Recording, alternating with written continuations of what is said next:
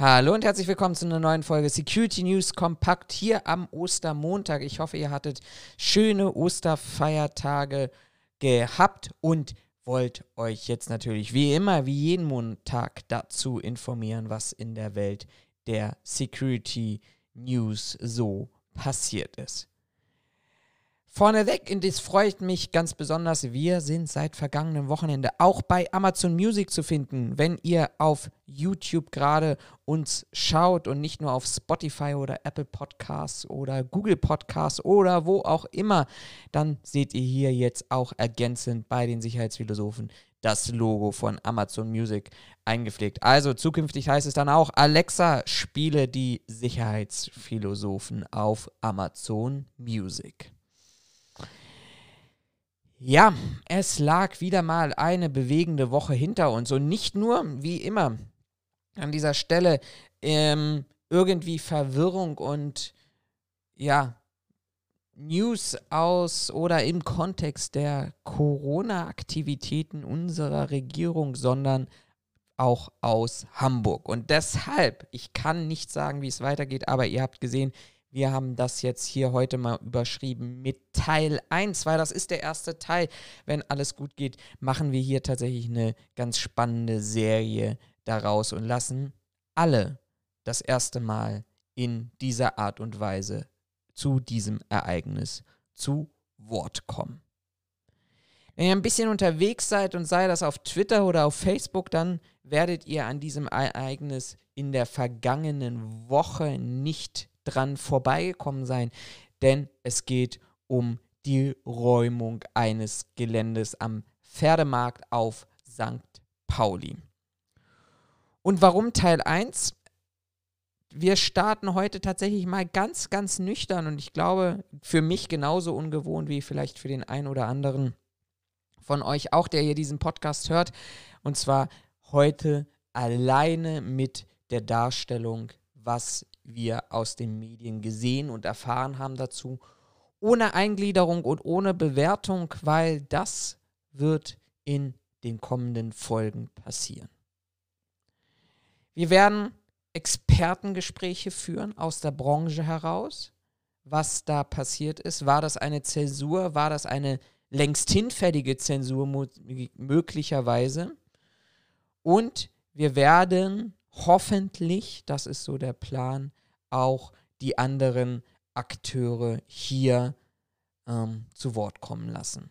Sei es den Geschäftsführer des dort eingesetzten Sicherheitsdienstes oder sei es auch die Initiative, die dort auch am Rande demonstriert hat. Und wir werden sie fragen, ob sie tatsächlich so brutal gewesen wären, wie wir es hier möglicherweise, wie es die Stadt hier möglicherweise gesehen hat, indem sie dieses, ja, dieses, jetzt muss ich mal kurz die Worte überlegen, weil ich gesagt habe, ich möchte tatsächlich hier nicht ähm, bewerten, wenn sie dieses martialische Aufgebot tatsächlich beauftragt hat große Frage ist ja, hat sie es ja beauftragt? Und da sind wir direkt im Thema und da starten wir auch tatsächlich, ich glaube, den einen oder anderen müssen wir nachholen, weil auch ich musste mich zunächst erstmal damit beschäftigen, was sind denn die Hintergründe von diesem Auflauf dort am vergangenen Dienstag. Und deshalb, wenn ihr jetzt uns noch auf den Podcast-Streaming-Plattformen hört, dann könnt ihr uns da natürlich weiterhören, weil ihr die Stimme mitbekommt. Und ich versuche tatsächlich die Bilder, die ich hierzu sehe, auch ähm, ja, letztendlich auch in Worte zu fassen. Aber wir arbeiten heute mehr als sonst mit grafischem Material und von daher wäre das, ich will euch jetzt nicht rüberholen zu YouTube, aber wenn ihr bei YouTube mal reinschaut, im Nachgang vielleicht, wenn ihr sagt, oh, da möchte ich jetzt noch mal ein paar Bilder sehen zu dem, was ich gehört habe, dann schaut doch mal auf YouTube vorbei. Was waren die Hintergründe? Starten wir mal ganz allgemein und wir starten tatsächlich mal mit dem, was dort, bevor der private Sicherheitsdienst aufgetaucht ist, passiert ist. Wir befinden uns auf St. Pauli am Pferdemarkt und dort auf einem Areal, das ähm, der Stadt bzw. einer Gesellschaft, einer stadtnahen Gesellschaft im Auftrag der Stadt tätigen Gesellschaft gehört. Und dort soll gebaut werden. Ähm, das sogenannte Pauli-Haus. Das Pauli-Haus soll ein ähm, sechsgeschossiges Gebäude sein das dann in der Bauzeit 2023 Büro- und Gewerbeflächen beinhalten soll. Und dafür müssen bestehende Gewerbe einfach weichen. Und eins von diesem Gewerbe ist das indische Restaurant. Ähm, jetzt hoffe ich, spreche ich das tatsächlich auch äh, korrekt aus. Maharaja. Und das hatte sich tatsächlich sehr, sehr lange in einem Rechtsstreit gegen die geplante Räumung gewährt gehabt. Am Dienstag, am 30. März, gab es dann ähm, diese Räumung und das war letztendlich wirklich ein Ergebnis eines sehr, sehr langen Rechtsstreits, den es dort gab. Ähm, noch am Abend vorher wurde durch das Landgericht Hamburg das Urteil bestätigt, sodass am Dienstag dann die Gerichtsvollzieherin dort zur Schlüsselübergabe vor dem Gebäude befand, das ihr jetzt hier auch auf YouTube seht, nämlich eigentlich letztendlich ja, ein Backsteingebäude, Cocktailbar und Restaurant steht außen dran, inzwischen voll von Graffiti, ähm, aber letztendlich ähm, handelt es sich um eins von vielen Gebäuden, denn das Restaurant ist nur eins von vielen Objekten am Neumarkt. Das Interessante bei diesem Restaurant und vielleicht auch deshalb tatsächlich auch diese gewisse Emotionalität dort auf St. Pauli liegt einfach daran, dass das Restaurant bereits Jahre zuvor von dem ursprünglichen Platz verdrängt wurde. Dort hatten Hotelinvestoren geklagt und auch räumen lassen für einen Hotelkomplex oder für einen geplanten Hotelkomplex, denn dieses Hotel, dieser Hotelkomplex soll bis heute dort nicht existieren und Brachfläche herrschen. Und man hatte eben auf der Neufläche eine neue Heimat gefunden. Und auch dort wird man praktisch wieder von Investoren verdrängt. Und wer sich so ein bisschen mit St. Pauli, der Kulturszene, der Philosophie und der Mentalität auskennt, der weiß, dass Investition und Gentrifizierung dort ein ganz, ganz großes Thema ist an sich soweit bekannt, oder zumindest aus den Informationen, die ich dazu finden konnte, verlief die Räumung und der Kontext relativ friedlich. Ja, bis, und ich glaube, das wäre auch tatsächlich keine bundesweite Meldung gewesen. Ähm, man hätte sich auch nicht sonderlich viel damit beschäftigt, bis tatsächlich auf Twitter diese Bilder vom Steffen Jörg auftauchten. Steffen Jörg ist Sprecher. Es muss ich, ich hoffe, dass ich das mit ihm klären kann, ganz genau mit der Initiative St. Pauli Code.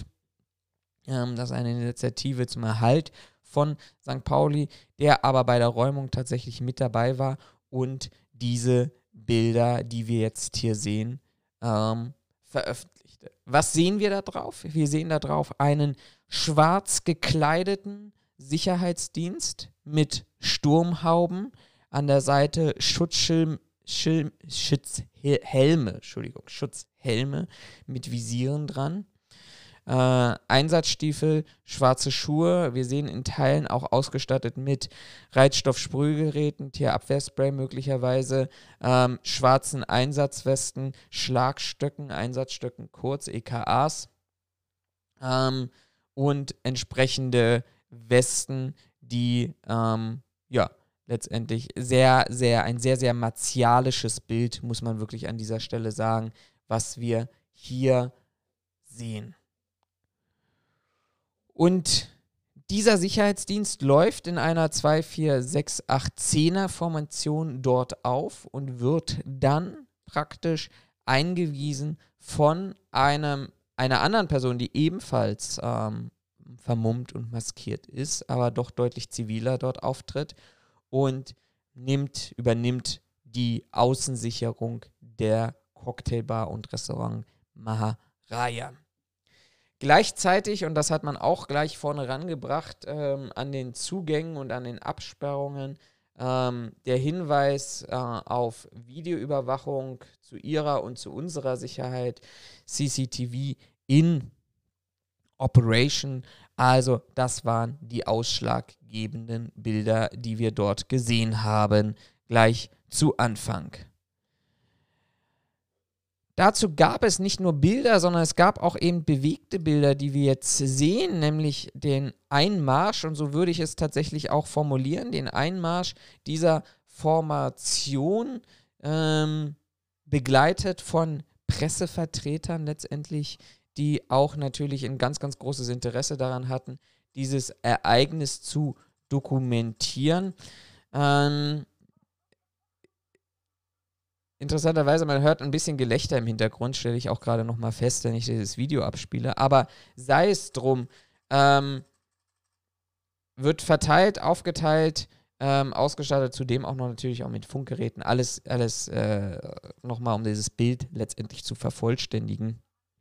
Aber ähm, das ist so ein bisschen das, was man an dieser Stelle sieht. Man sieht auch von der Außenfläche und von dem Außengelände und vom Außenbereich, tatsächlich Bilder äh, und diese Bilder deuten jetzt in keiner Weise darauf hin, dass irgendwie ähm, Demonstrationen außen festgestellt oder stattgefunden haben, sodass man hier praktisch mit dieser Art und Weise hier auftreten musste. Bei dem einen Mitarbeiter sieht man dann auch noch, ich denke mal, es ist eine 1 Liter äh, Reizstoffsprühgerät am Beinholster.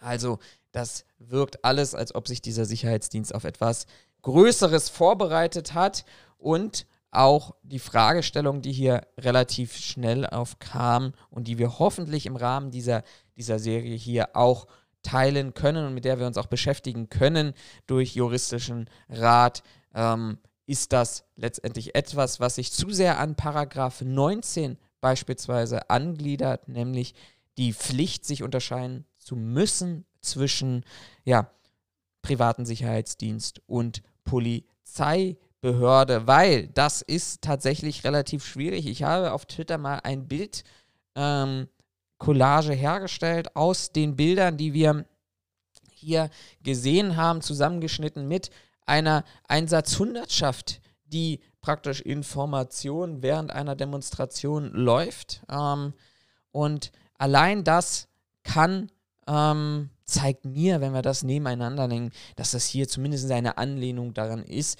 Ich will jetzt nicht sagen, ob es eine, ähm, weil wir gesagt haben, wir wollen das heute hier nicht bewerten, ob das eine unverhältnismäßige Anlehnung an die Polizeidarstellung und Präsentation ist oder nicht aber auch auf der Homepage, die ich euch sehr gerne gezeigt hätte. Aber die Homepage ist seit entsprechendem Dienstag leider down. Da könnte man auch tatsächlich über dieses Konzept eine ganze Menge nachlesen. Ich habe leider keine Screenshots gemacht. Wenn ihr Screenshots habt, dann sendet mir die ganz gerne auch zu über ja, Twitter, Facebook, Instagram, wo auch immer ihr die Möglichkeit habt oder an sicherheitsphilosophen.gmail.com. Da könnt ihr mir auch diese Bilder zur Verfügung stellen ähm, weil man auch auf diesen Bildern sehr deutlich gesehen hat, ähm, dass, ja, ich will jetzt nicht sagen, wir haben ja gesagt, wir wollen nicht bewerten, aber die ähm, Anlehnung an die Hamburger Polizei, die, was man ja nicht vergessen darf, entgegengesetzt zu den anderen Landespolizeien in Deutschland, eine komplett andere Dienstkleidung hat, ganz ins Dunkelblau, je nach Lichtstrahl hinein, ähm, auch eher ins Schwarze gehend. Aber sei es drum, wir wollen uns ja mit dieser Serie beschäftigen, damit mit dieser Thematik und heute wollen wir nur letztendlich die Fakten darstellen. Nachdem diese Bilder veröffentlicht wurden, sind auch tatsächlich die Zeitungen da aufgesprungen. Nicht nur ähm, die Hamburger Morgenpost, sondern auch die Bildzeitung und die Hamburger Morgenpost war relativ schnell an der äh, an der Hamburger Landesregierung dran gewesen, denn sie fragte eben auch beim äh, städtischen Unternehmen Sprinkenhof GmbH, für das ja dieses Areal auch geräumt werden sollte. Ähm, auch der ursprüngliche Vermieter der Maharaja, des Maharaja-Restaurants war ja die Sprinkenhof GmbH. Und diese entschuldigte sich nun für den äh, bedrohlichen Auftritt des Dienstleisters und zwar noch am 30.03. entschuldigte man sich hier für den Dienstleister, der in dieser Art und Weise hier aufgetreten ist. Man argumentierte die Beauftragung eines Sicherheitsdienstes und das ist ja letztendlich ähm, ja nicht das Verwerfliche wirklich an dieser Stelle, dass man einen Sicherheitsdienst beauftragt hat. Ähm, wir diskutieren ja hier darüber, dass es eben der Sicherheitsdienst in dieser Form aufgetreten ist.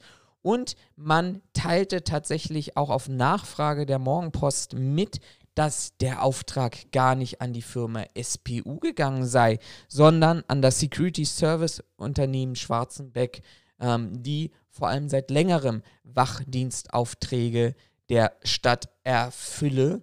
Ähm, und eine zweite Aussage, und das ist, glaube ich, vielleicht auch nachvollziehbar an dieser Stelle, nach unseren Erfahrungen waren Proteste zu erwarten. Interessant ist aber tatsächlich die, dieser kleine Nebensatz, der hier formuliert wurde, der Auftrag sei an das Unternehmen Security Service Schwarzenbeck gegangen. Ähm, und das natürlich zu einer weiteren Frage führt, nämlich offensichtlich, aber wir kennen das ja auch alle, dass sich dann ein ähm, Auftraggeber dann irgendwann auch zurückzieht auf seine Funktion bzw. auf sein, seinen Vertrag und dann sich an mögliche Absprachen nicht mehr daran erinnern möchte. Aber ähm, man teilte gegenüber der Hamburger Morgenposten mit, ähm, dass man über den Auftritt ebenso überrascht gewesen sei wie alle anderen. Denn der langjährige Geschäftspartner hätte, ähm, und das würde man tatsächlich daraus interpretieren, ohne Abstimmung mit der Sprinkenhof GmbH diesen Auftrag weiter versucht haben, nämlich an das erst kürzlich gegründete Unternehmen SPU. Der Geschäftsführer des Security Service Schwarzenbeck äh, antwortete darauf, dass man sich dazu keinen Kommentar abgeben würde. Ähm, ähm, viel redseliger war an dieser Seite, an dieser Stelle wirklich die Sprinkenhof GmbH, die dann auch nochmal äußerte, dass die Securities dort maskiert aufschlagen würde, ist die Entscheidung des Unternehmens. Das heißen wir nicht gut. Eskalation liegt uns fern. Dass Sicherheitsleute Menschen einschüchtern, liegt nicht in unserem Interesse. Also hier ganz schnell und ganz eindeutig die, die, die, die Distanzierung des Auftraggebers vom Subunternehmer und die nee, ich nenne es mal Subunternehmer an dieser Stelle, weil aus diesen Aussagen auch tatsächlich die Aufträge ähm, weiter vergeben wurden, offensichtlich auch ohne Wissen des Auftraggebers, zumindest das, was dargestellt wurde. Und das ist ja auch das Ziel so ein bisschen dieser Serie, die wir hier haben, ähm, nämlich, dass es darum geht, der Aufschrei kam sofort auch in den Kommentaren, das ist ja das, was der Auftraggeber sagt. Ja, das ist das, was der Auftraggeber sagt. Aber wenn sich eine eine, ähm, wie, wie, wie heißen sie jetzt nochmal, Security Service Schwarzenbeck nicht äußern möchte und auch die SPU bisher nicht öffentlich an dieser Stelle aufgetreten ist, dann kann ich eben nur die eine Seite berichten und die eine Seite darstellen. Ähm, weil offensichtlich die andere Seite kein Interesse hat, hier in irgendeiner Art und Weise Widerspruch oder ihre Variante darzustellen. Wir hoffen, dass das hier möglicherweise dann anders wird in dieser kleinen Runde. Die Frage aber, war das tatsächlich nicht das Ziel gewesen? Keine Eskalation, keine Sicherheitsleute, die Menschen einschüchtern? Naja, ein Tag später sieht man dann diese Bilder. Ähm, neuer Pferdemarkt, Maharaja dort mit NATO-Draht auf dem Dach verlegt. Ähm, die Maßnahmen in diesem gesamten Kontext dann tatsächlich doch eher wie ein großer Plan wirken, was ja auch nicht fatal ist. Wir alle haben noch die Bilder von G20 vor Augen. Wir haben die Bilder vom 1. Mai in Hamburg vor Augen. Ähm, gar keine Frage, aber dann vielleicht auch nach außen hin ja ehrlich oder direkt und offen und transparent kommunizieren, wenn dann tatsächlich auch gleich mit NATO-Draht gearbeitet wird, die Objektsicherung an dieser Stelle entsprechend so durchgeführt wird, dann muss man auch wirklich, wirklich an dieser Stelle fragen, ist es nicht tatsächlich doch eher der große Plan, das große Ganze gewesen? Ja, aber steht das ganze Große eigentlich in Relation zu irgendetwas? Also man könnte ja sagen, ja, die Vergangenheit ähm, hat gezeigt, die G20, 1. Mai, ähm, andere Proteste, die wir immer wieder auch auf St. Pauli und in, in Hamburg aus einer, nennen wir sie jetzt mal, allgemein linken Szene heraus kennen, ist tatsächlich nicht immer friedlich und da geht es auch eben um Besetzung und, und Aggression und Ak Gewalt gegenüber Vertretern der Sicherheitsorgane. Lagebeurteilung, so wie wir das eigentlich auch machen müssten, mit der wir auch weiterhin aktiv arbeiten müssten, ähm, ist letztendlich eine der wichtigen Kernargumente. Und da wird es natürlich schon interessant, dass man sagt, ja, es gab Proteste in den vergangenen Wochen. Ja, am Montag wurde das Urteil des Landgerichts bestätigt. Am Montag gab es dann auch die Beauftragung an den Sicherheitsdienst, an offensichtlich Security Service Schwarzenberg, nicht an SPU. Und am Montag gab es gleichzeitig auch Proteste vor dem Gelände. Und zwar von 200 bis 300 Menschen, die friedlich auf dem Gelände protestierten, vor dem Gelände protestierten ähm, es spielte eine Band auf dem Dach, so berichtet die Süddeutsche Zeitung dazu. Ähm, man hat natürlich auch versucht, seiner Stimme einen gewissen Charakter zu geben, eine gewisse Lautstärke zu geben. Aber in den ganzen Recherchen rund um dieses Projektes habe ich keine Situation gefunden, wo es irgendwie in irgendeiner Art und Weise ging, dass es hier darum geht, tatsächlich, dass man mit massiver Gewalt rechnen musste, mit Aggression und Wiederbesetzung. Ganz im Gegenteil, auch die Schlüsselübergabe ist ja friedlich verlaufen und auch die ähm, Räumung des Gebäudes ist ja auch friedlich verlaufen. Ich möchte das nochmal in Kontext setzen. Wir alle erinnern uns an die Räumung der Liebigstraße 34 vergangenes Jahr in Berlin. Das war was anderes gewesen. Da war eine Situation gewesen, wo tagtäglich, will ich fast behaupten, aber mindestens wöchentlich Polizisten im Umfeld der Liebigstraße im Wrangelkiez angegriffen wurden, ähm, die auch dort tatsächlich in Hinterhalte gelockt wurden, genauso wie Feuerwehr, wo es Proteste, Ausschreitungen bei Demonstrationen gegeben hat, wo man dann nachher eine Tschetschen Security hineingesetzt habe, was ich euch an dieser Stelle hier natürlich auch nochmal das Video dazu verlinke, ähm, die dann auch wiederum ihrerseits massiv und aggressiv auf die Demonstranten zugegangen ist. Aber hier keinerlei Anhaltspunkt, zumindest das, was wir in der öffentlichen Medien, in der öffentlichen Landschaft finden, das rechtfertigen oder die rechtfertigen würden, dass wir hier in irgendeiner Art und Weise tatsächlich damit mit massiven Protesten zu rechnen haben. Und noch absurder wird es, und das ärgert mich immens, muss ich ganz ehrlich sagen, ähm, man hatte äh, schlechte Erfahrung, das war die Argumentation gewesen, die man gegenüber Sprinkenhof oder die Sprinkenhof gegenüber der Bildzeitung dann noch am Dienstag mitteilte. Ähm, man hatte am Montag nach schlechten Erfahrungen demonstriert. Und ich frage mich an dieser Stelle wirklich, auf welcher Basis, und das hoffentlich finden wir das tatsächlich diese Woche raus, ähm, auf welcher Basis man zu dieser Einschätzung gekommen ist, weil es lässt sich tatsächlich nichts finden. Und was mich noch mehr stört, ist allerdings immer wieder dieses, naja, wir wussten gar nicht, was Sicherheitsleute in dieser Art und Weise dort auftreten. Ja, dann muss man an dieser Stelle wirklich auch mal fragen, was ist denn dort beauftragt worden? Wie beschäftigt sich denn ein Kunde mit seiner Sicherheitsdienstleistung, ähm, die er beauftragt? Was stand im Auftrag drinnen? Was war letztendlich Teil der Leistungsvereinbarung.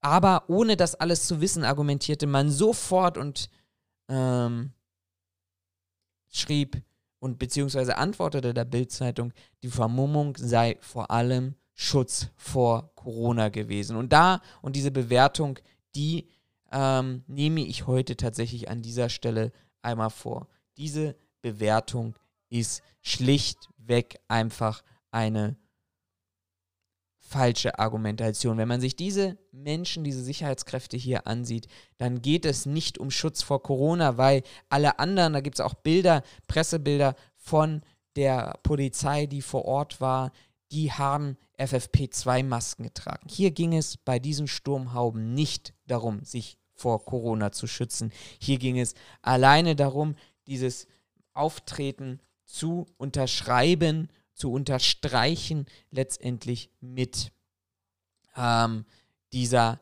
Sturmhaube an dieser Stelle. Und das ist die Faktenlage. Das war jetzt mal die Papierlage, die wir aus den Zeitungen herausgefunden haben, zusammengestellt haben. Eine kurze Presseschau allein heute mal zu diesem Thema. Und ich hoffe es, ich, wie gesagt, ich kann, ich kann das noch nicht genau abschätzen. Die ersten Anfragen sind draußen. Mit den ersten stehe ich auch tatsächlich im Austausch dazu, dass sie bereit wären, sich in diesem Podcast hier zu äußern, dass man mal ein Interview führen kann, was Hintergründe und Meinungen sind. Ich kann es nicht versprechen, ähm, wie, wie weit und wie tief wir kommen. Ich halte euch auf alle Fälle in diesem Podcast hier auf dem Laufenden. Ihr solltet auch auf dem Laufenden bleiben, indem ihr diesem Podcast hier folgt, abonniert ihn dort, wo ihr ihn hört und schaut euch an, was dort letztendlich auch weiter berichtet wird in den kommenden Tagen. Mir bleibt es an dieser Stelle nicht viel mehr zu sagen, als ich wünsche euch einen schönen, friedlichen Ostermontag. Schreibt mir mal in eure Kommentare und vor allem sachlich, was ihr dazu meint. Dann können wir hier tatsächlich auch nochmal einen Antwort-Podcast äh, möglicherweise, wenn genug Material da ist, starten, um die Meinung der Branche hier hervorzuholen und nach vorne zu holen. Habt eine schöne Woche, bleibt gesund, bleibt anständig, denkt daran, die dritte Welle kriegen wir nur abgeflacht hin, wenn wir uns alle daran halten und an die Maßnahmen, Abstands- und Anstandsregeln Schöne Woche, bleibt gesund und bis demnächst. Euer Florian.